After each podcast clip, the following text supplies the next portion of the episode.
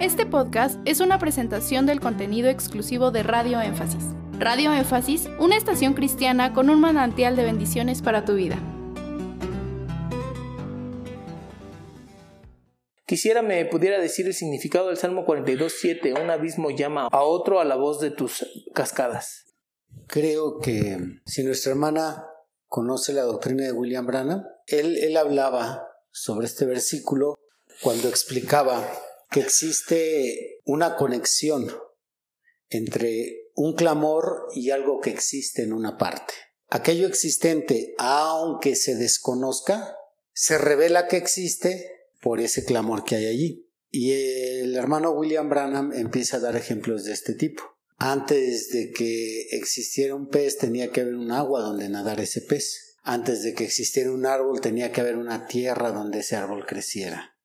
Entonces, hay una conexión entre una cosa y otra. Y cuando eso falta, entre esas dos cosas, cuando algo, alguna de esas cosas falta, entonces se produce un clamor.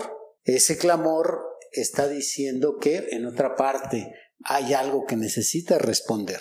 Entonces, lo que quiere decir David ahí es, cada ser humano tiene un vacío en su corazón y ese vacío solo puede ser llenado por Dios. O como dijo San Agustín de Hipona, hay un vacío en el corazón del hombre con forma de Dios. Ese, ese vacío que, que sentimos y que todos procuramos llenar de forma inconsciente, ese vacío solo lo puede llenar Dios ya que Él lo puso en el ser humano.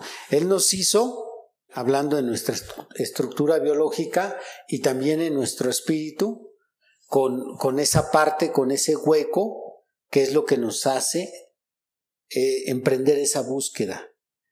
Entonces, ese vacío David le llamó abismo, un abismo que, que, está clamando, que, que, quiere ser llenado.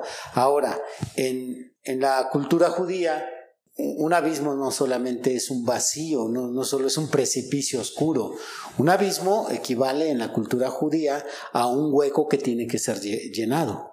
Entonces, eh, cuando David pronuncia que hay un clamor como, como el siervo, entonces él toma prestado de los elementos de la naturaleza, cómo es que eh, estos animales cuando son heridos y empiezan a perder sangre, entran en un estado de desesperación, una angustia por encontrar agua, la misma angustia que sentía nuestro Señor Jesucristo cuando perdió mucha sangre en la cruz del Calvario. Entonces David se comparaba cuando él eh, tenía esos periodos en los que no sentía al Señor, entonces él decía, dentro de mí hay un abismo que está llamando a, a, otro abismo, en este caso, a algo que va a llenar el hueco que yo siento. Por lo tanto, la terminología que usa David, pues, es de su cultura y de la naturaleza. Por eso para la mayoría de nosotros se nos complica eh, una lectura superficial entender lo que está diciendo, pero eso es lo que pretendía transmitir David. Gracias por escuchar este podcast. Te invitamos a que visites nuestro canal de YouTube. Nos encuentras como Radio Énfasis.